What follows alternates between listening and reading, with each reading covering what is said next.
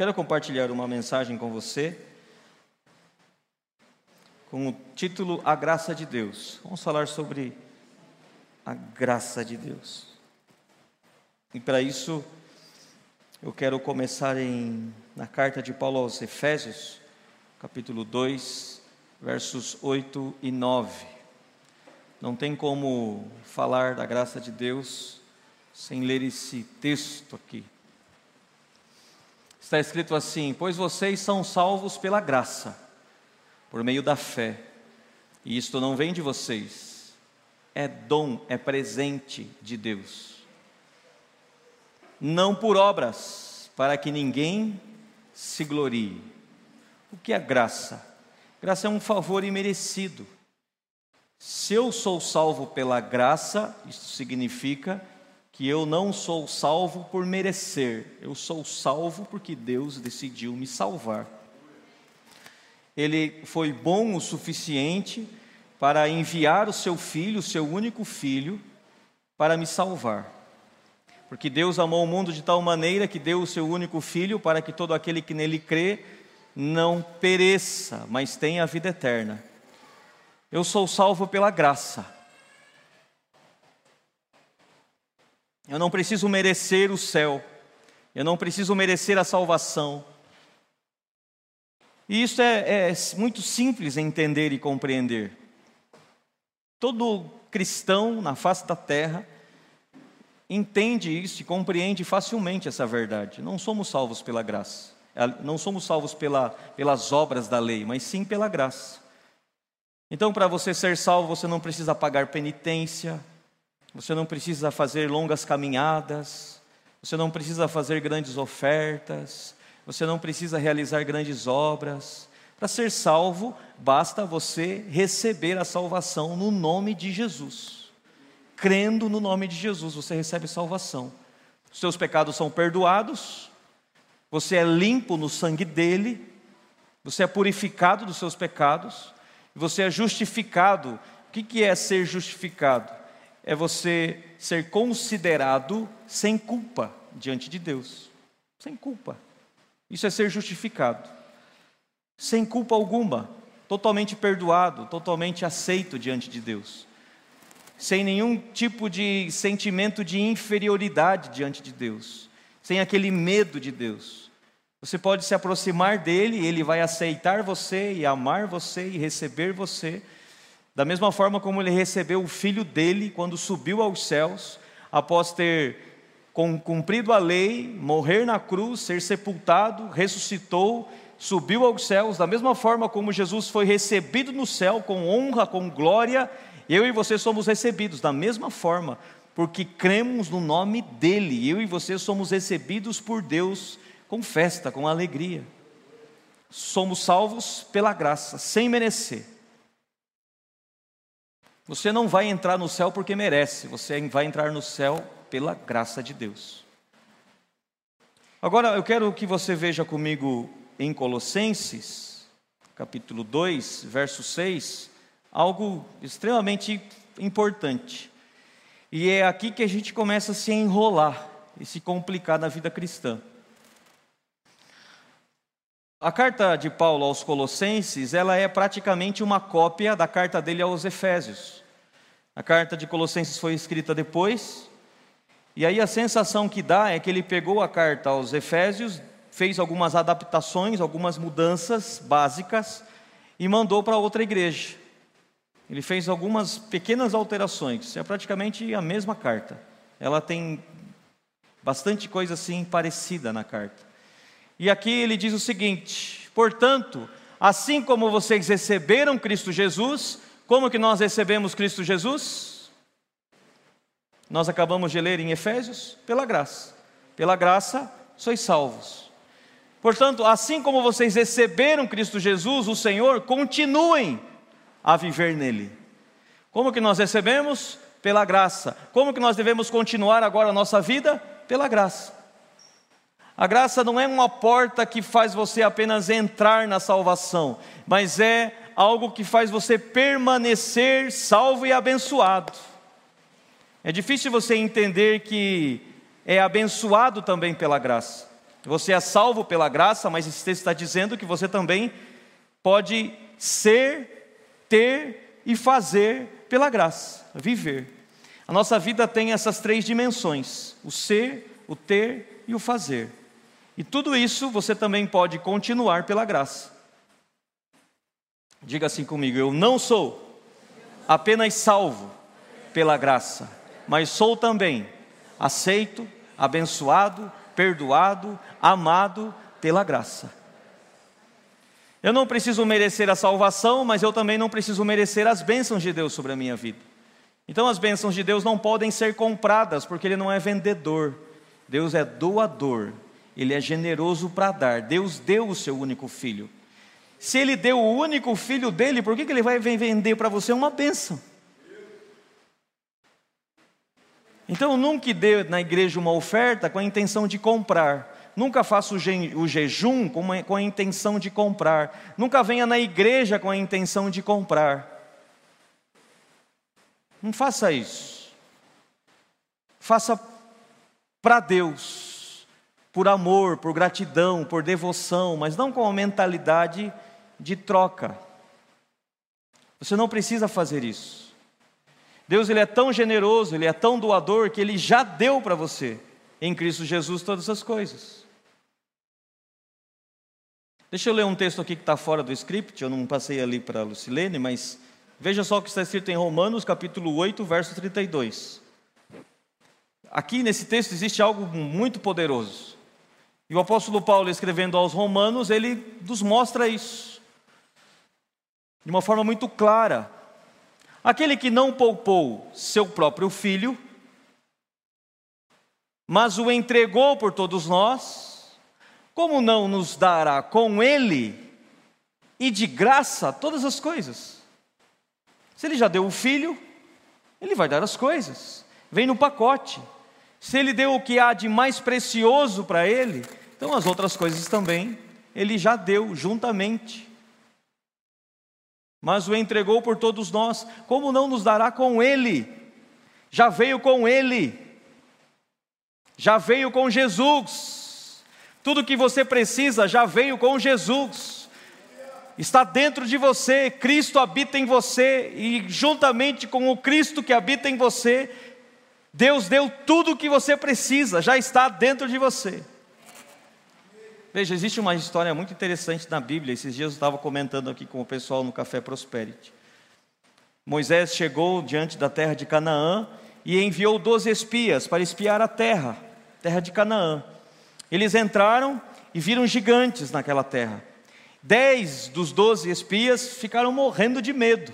Eles pensaram assim: nós somos pequenos demais para vencer esses gigantes. Nós não podemos vencê-los, eles são grandes, nós somos como gafanhotos diante deles. Veja, a graça de Deus trouxe eles até a porta da terra prometida. E a graça de Deus, a mesma graça que tirou eles do Egito e levou eles até a porta da terra de Canaã, era a mesma graça que mataria os gigantes, era a mesma graça que os faria conquistar aquela terra. Mas eles não creram, porque agora eles olharam para os braços deles, olharam para os braços dos gigantes e pensaram: agora não poderemos vencê-los, nós vamos morrer, porque o braço do gigante é maior do que o nosso braço, a força dele é maior. Mas quem disse que eles precisariam da força do braço para conquistar? Eles não precisariam, eles, eles deveriam depender apenas da graça de Deus. A mesma graça que tirou eles do Egito faria com que eles possuíssem a terra prometida. A mesma graça que salvou você concede a você tudo o que você precisa para a vida. A mesma graça que te tirou do inferno te coloca no céu. A mesma graça que perdoou os teus pecados também torna você extremamente abençoado. A mesma graça que te cura, te dá saúde abundante. A mesma graça é a mesma.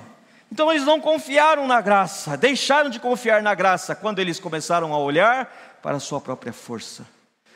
Quem disse que para conquistar você precisa olhar para a sua força? Não olhe para a sua força. Da mesma forma como você recebeu a salvação, agora você vai continuar vivendo para você realizar grandes obras na vida, grandes realizações na vida. Não olhe para o que você tem, não olhe para a capacidade que você tem, mas olhe para a graça de Deus que está sobre você. É ela que faz você prosperar. Dois deles, Josué e Caleb, olharam para a prosperidade da terra, para a abundância da terra. E Josué e Caleb ficaram admirados. Eles não prestaram atenção nos gigantes, não estou nem aí para o gigante.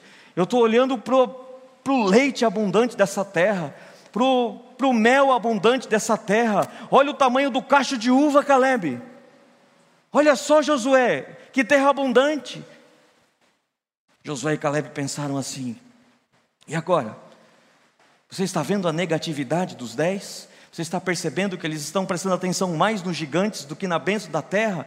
Como é que eles vão chegar e vão desanimar o povo? E agora, o que a gente vai fazer para resolver esse problema? Josué pensou assim: vamos cortar esse cacho de uva aqui e vamos levar, para mostrar para eles lá fora como essa terra é abundante. Nós precisamos mostrar, precisamos de uma prova para que eles saibam que essa terra é abundante. Cortaram o cacho de uva, colocaram num, num varão, colocaram aqui sobre os ombros e carregaram aquele cacho de uvas até onde estava Moisés e todo aquele povo.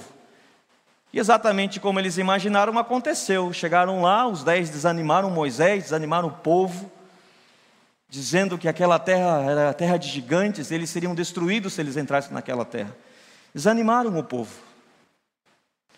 Mas Josué e Caleb falaram assim: ó, vamos entrar, vamos entrar, porque o mesmo Deus que nos trouxe até aqui é o Deus que nos faz prosperar nessa terra, Ele nos deu essa terra, vamos avançar. E a prova está aqui, ó. Olha para o cacho de uva. A prova de que a terra é abundante, a prova de que ela mana leite e mel, a, te... a prova de que ela é abençoada está aqui, ó. Olhe para o cacho de uvas. Hoje, a graça de Deus e a verdade, elas fazem algo maravilhoso por nós. Porque existe abundância no reino de Deus. Existem coisas preciosas e grandiosas e extraordinárias da parte de Deus para as nossas vidas. E sabe qual é a prova? De que existe algo poderoso nos esperando? O cacho de uvas. O que é o cacho de uvas? O cacho de uvas. Você imagine um homem com um ombro aqui. Você imagine um outro homem com um ombro aqui.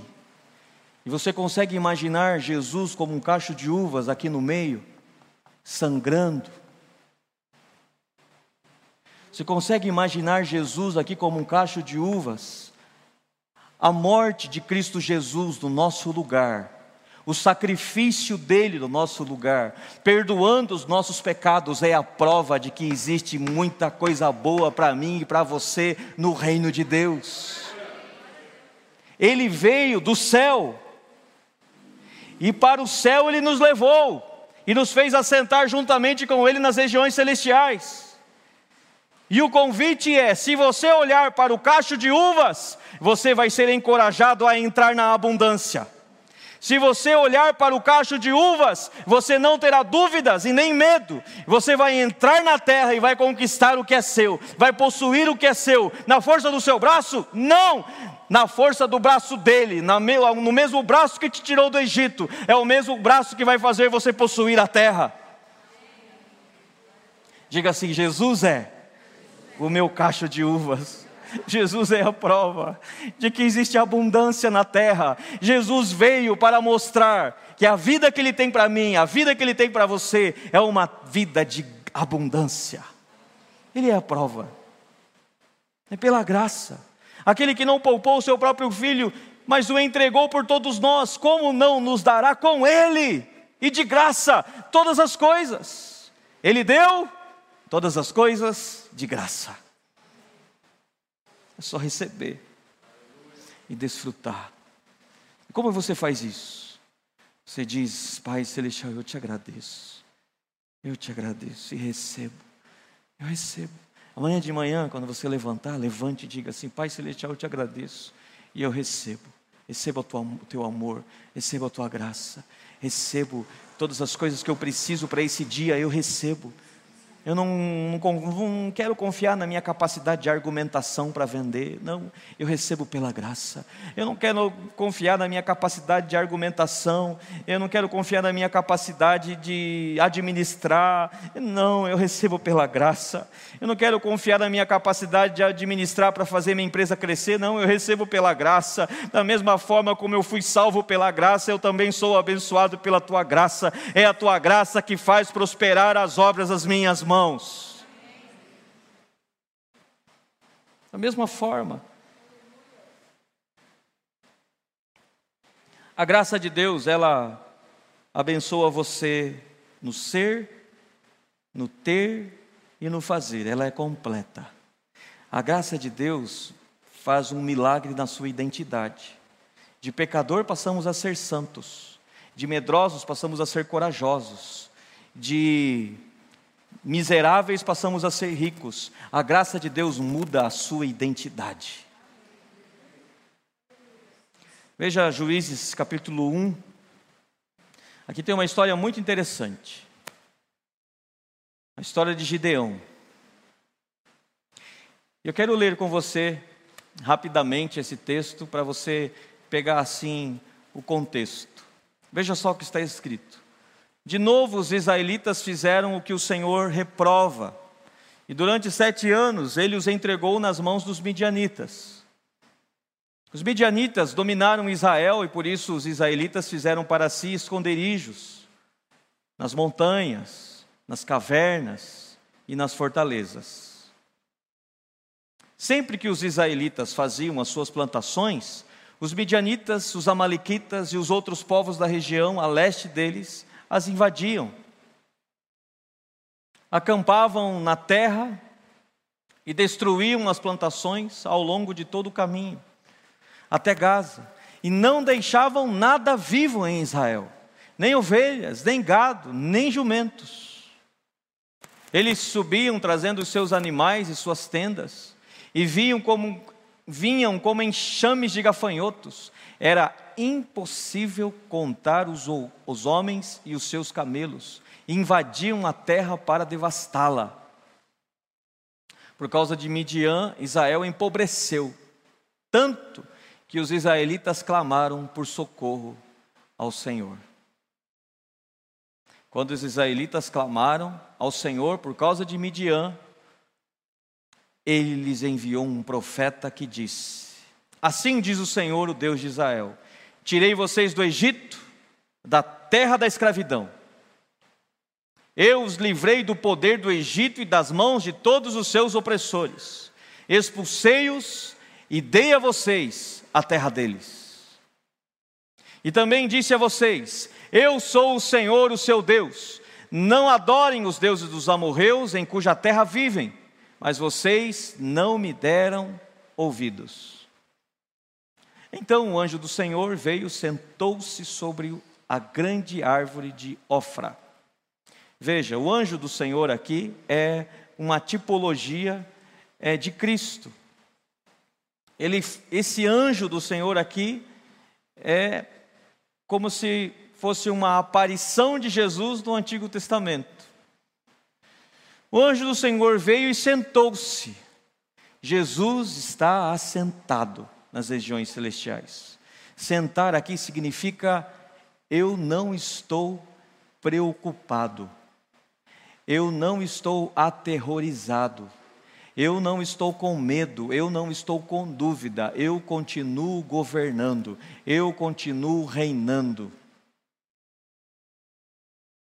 Eu estou descansado. Você pode estar aflito, mas eu não. Você pode estar preocupado, mas eu não. Você pode estar ansioso, estressado, mas eu não. Então o anjo do Senhor veio e sentou-se sobre a grande árvore de Ofra, que pertencia ao Abiesita Joás. Gideão, filho de Joás, estava malhando trigo num tanque de prensar uvas, para escondê-lo dos medianitas, com medo. Eles malhavam trigo em cima da montanha. Eles usavam como se fosse assim um. Como é que é o nome desse negócio aqui que faz assim? Uma peneira grande e aí ele jogava o trigo para cima, o vento jogava palha e o trigo caía de novo na peneira, ficava mais fácil de trabalhar. Agora ele estava fazendo isso num lugar baixo, escondido, trabalhando muito, suando muito para poder comer, com muita dificuldade. É assim que eu e você ficamos quando estamos confiando nas obras das nossas mãos. O anjo do Senhor já está assentado debaixo da árvore, descansando na sombra. e eu e você estamos nos esforçando, trabalhando, suando. Ah, tem que trabalhar, suar, suar, suar. Com grande dificuldade, com medo, com medo da escassez, com medo do Covid, com medo do coronavírus, com medo da dívida, com medo do boleto, e escondido trabalhando no lagar. Então o anjo do Senhor apareceu a Gedeão e lhe disse: O Senhor está com você, poderoso guerreiro. Poderoso guerreiro. Se Gideão fosse de fato poderoso guerreiro, ele estaria com uma espada nas mãos, um escudo nas outras, formando um exército para afrontar os midianitas, para guerrear com os midianitas. Agora ele estava escondido. E aí o anjo do Senhor chama ele de poderoso guerreiro. O anjo do Senhor chamou ele de poderoso guerreiro pela graça. Não foi porque ele merecia ser chamado assim. Ele mesmo disse que ele era o menor da casa do pai, a casa do pai era a melhor, menor da, da tribo, e a tribo era a menor de todas. Ou seja, Gideão se considerava o pó do pó do pó. Gideão foi chamado de poderoso guerreiro, de homem valoroso, de homem valente pela graça. Deus chama você de poderoso guerreiro pela graça. Deus chama você de justo pela graça. Deus chama você de santo pela graça, mesmo que você não mereça. É assim que ele te chama. E quando ele te chama assim, ele te transforma no que ele está chamando quando você diz amém. Quando você diz amém, eu creio, você se torna exatamente o que Deus diz que você é. Ah, Senhor, Gideão respondeu. Se o Senhor está conosco, por que aconteceu tudo isso? Onde estão todas as suas maravilhas que os nossos pais nos contam quando dizem: Não foi o Senhor que nos tirou do Egito? Mas agora o Senhor nos abandonou e nos entregou nas mãos de Midian. O Senhor se voltou para ele e disse: Com a força que você tem, vá libertar Israel das mãos de Midian. Eu sou, não sou eu quem o está enviando? Preste atenção. A graça de Deus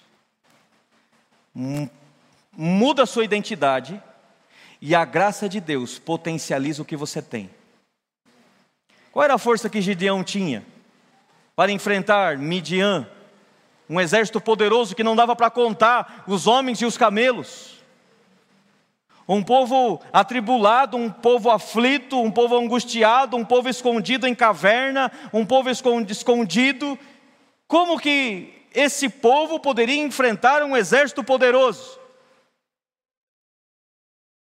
o anjo do Senhor disse assim: Gideão, por menor que seja a tua força,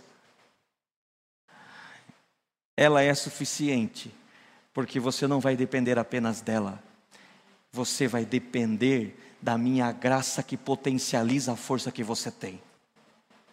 A graça de Deus muda sua identidade, e a graça de, a graça de Deus potencializa o que você tem. Exatamente como a graça, o próprio Jesus multiplicou cinco pães e dois peixes para alimentar cinco mil homens, fora mulheres e crianças. A graça de Deus potencializou. O que você tem para oferecer para Ele? É exatamente isso que Deus vai usar. Deus potencializa o pouco que você tem. A graça dele potencializa. Ah, eu tenho pouca força. Deus olha assim: eu não preciso que você tenha muita, porque a minha graça te basta. A minha graça supre o resto que você não precisa, o resto que você precisa. Imagine assim, imagine que você tem, você precisaria de 100% de força para realizar uma obra, e você tem apenas 10. E aí você faz essa parceria com Deus. Deus olha para você e fala assim: O que, que você tem para me oferecer? Eu tenho 10. E Deus fala: Tá bom, entra com os 90. Hã? O que você tem? Ah, eu tenho 1%, Deus, do que eu preciso. Tá bom, eu entro com os 99. Moisés, vamos libertar o Egito, vamos libertar Israel do Egito. Ah, Deus, eu sou um homem com fala difícil, fala pesada. Moisés, vamos libertar Israel do Egito.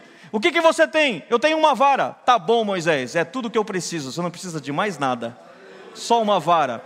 Moisés, para mim, uma vara basta, porque você não vai depender de nada além da vara e da minha graça. A minha graça vai com você, Moisés. O que você tem? Ah, eu tenho um cursinho profissionalizante. Você não precisa de mais nada. O que você tem? Ah, eu sei costurar. Você não precisa de mais nada. A minha graça te basta. É exatamente com isso.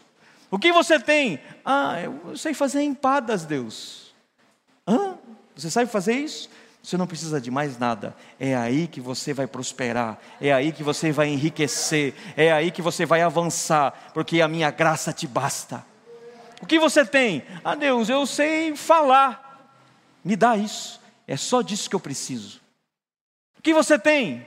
Cinco pães e dois peixes. Me dá isso. O que você tem? Eu tenho uma vara. Me dá isso. O que você tem? Uma pequena força. Me dá isso. Deus muda a tua identidade pela graça e Ele potencializa o que você tem pela graça.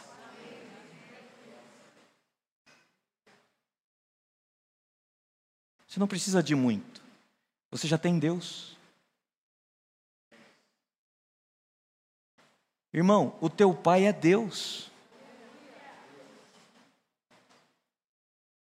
Você estaria preocupado com conta nesse momento se o teu pai fosse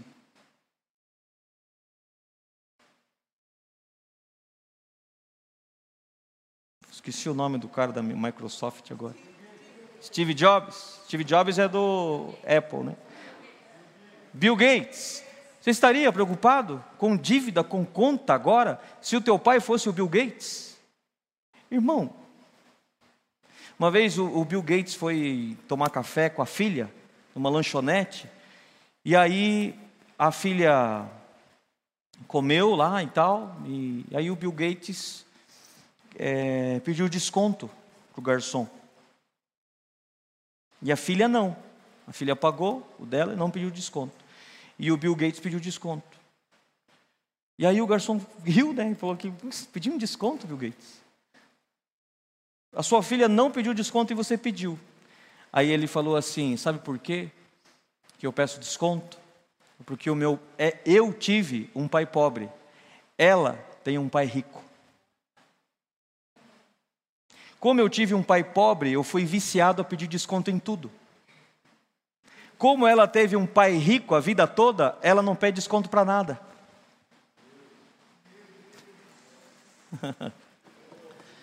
Irmão, ela nunca pediu desconto porque o pai dela é Bill Gates e o teu pai é Deus.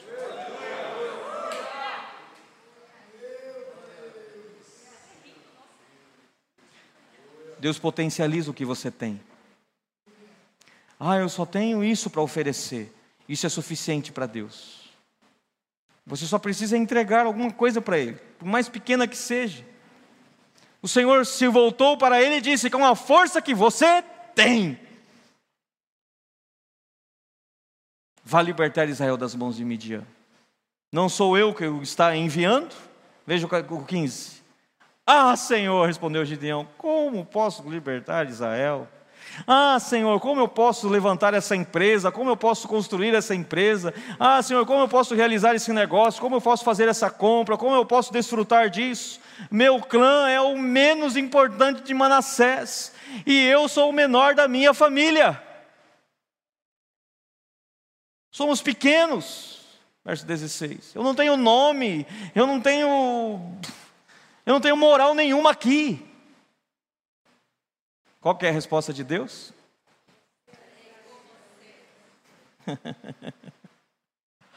Você precisa de mais alguma coisa? Deus, eu não tenho capacidade, Deus, eu sou pequeno, Deus, eu sou pobre, Deus, Deus diz assim para você: Eu estarei com você. Ah, então tá bom. Se você está comigo, você, Deus, tem tudo o que eu não tenho. Você é, Deus, tudo o que eu não sou. Se você está comigo, é suficiente. Eu estarei com você, respondeu o Senhor. Por isso que você pode ir na tua força, Gideão. Porque eu não preciso da tua força. Eu estarei com você. Josué um dia perguntou para Deus: Deus, eu estou querendo ir para uma guerra aí.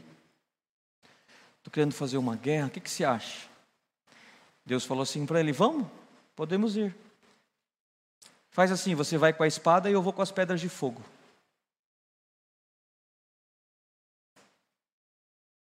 Bom, combinado.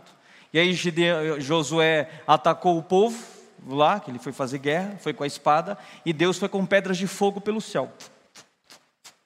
Que parceria boa, né? E a Bíblia fala, Josué capítulo 10, que muito mais foram os que morreram pelas pedras de fogo que Deus jogou do que pela espada de Josué. Deixa eu dizer uma coisa. Você pode fazer suas estratégias, você pode fazer o seu é, sua administração do jeito que você sabe fazer, você pode assumir alguns desafios, mas o resultado que você terá, muito mais, muito mais, vem do Senhor do que pelas as, as estratégias que você faz. Se as estratégias que você faz alcançam, tem capacidade para alcançar um certo resultado, três vezes mais, dez vezes mais, cem vezes mais do resultado vem do Senhor. Então, você, quando for começar o mês, você que é vendedor, você que tem uma empresa, você diz assim: Deus, eu te agradeço. Eu te agradeço porque os resultados que eu terei esse mês, muito mais, vem do Senhor.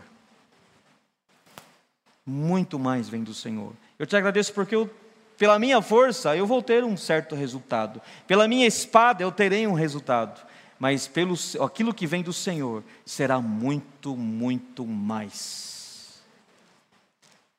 Eu estarei com você, respondeu o Senhor, e você derrotará todos os midianitas como se fossem um só homem.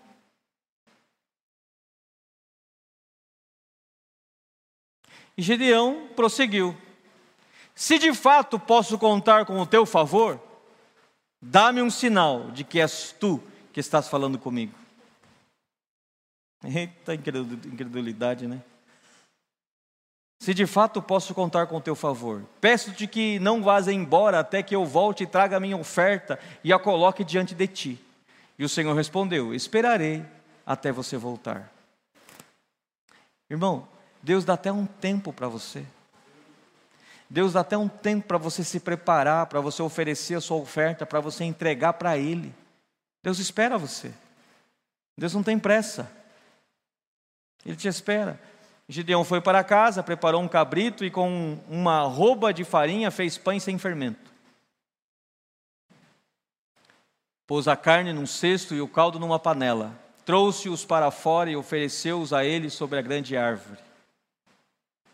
E o anjo de Deus lhe disse: Apanhe a carne os pães sem fermento, ponha-os sobre esta rocha e derrame o caldo. E Gideão assim o fez. Com a ponta do cajado que estava em sua mão, o anjo do Senhor tocou a carne e os pães sem fermento. Fogo subiu da rocha, consumindo a carne e os pães, e o anjo do Senhor desapareceu. Quando Gideão viu que era o anjo do Senhor, exclamou: Ah, Senhor soberano, vi o anjo do Senhor face a face. Disse-lhe, porém, o Senhor: Paz seja com você, não tenha medo você não morrerá. Preste atenção. Ele faz prosperar o que você é, mudando a sua identidade, ele potencializa o que você tem e abençoa o que você faz. Gideão ofereceu o seu sacrifício, a sua oferta, e o anjo do Senhor recebeu aquele sacrifício, aquela oferta e desapareceu. Desapareceu por quê? Por que o anjo desapareceu? Porque agora Gideão começou a crer quando você crê, você não precisa mais ver. Agora você tem certeza, você tem convicção. E ele ouviu uma voz, a voz de Deus dizendo com ele: Paz seja com você. Esta é a voz de Deus para você hoje, para você e para sua casa. Paz seja com você. Paz seja com você. Paz seja com você.